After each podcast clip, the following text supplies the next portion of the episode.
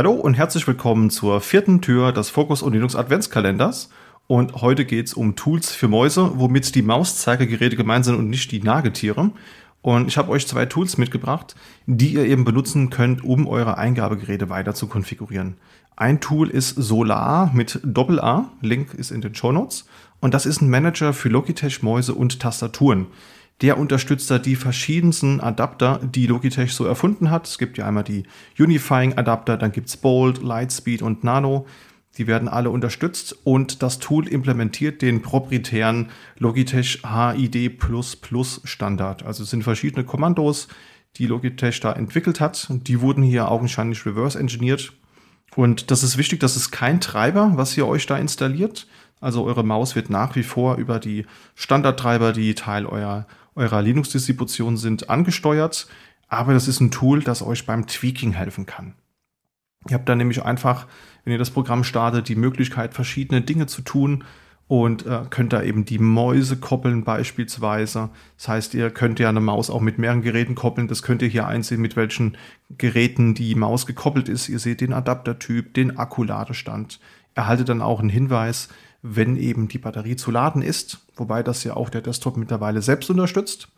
Aber ihr könnt auch so Dinge tun, wie beispielsweise die Scrollrichtung oder Auflösung ändern.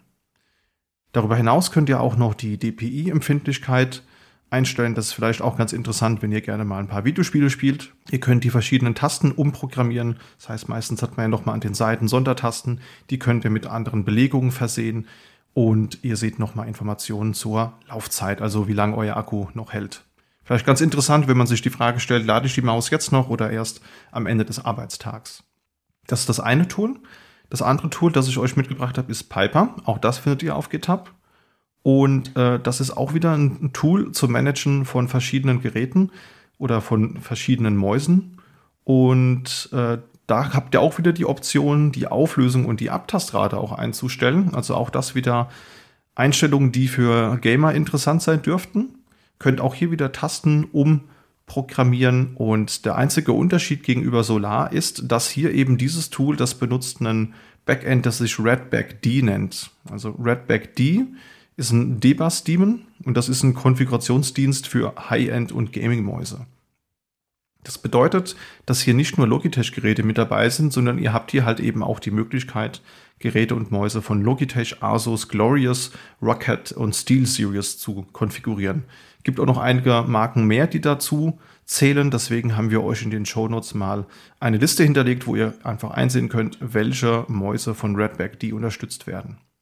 Ich bin jetzt kein wirklich intensiver Gamer, aber ähm, ist auf jeden Fall eine feine Sache. Funktioniert für die Logitech-Mäuse, die ich hier so habe.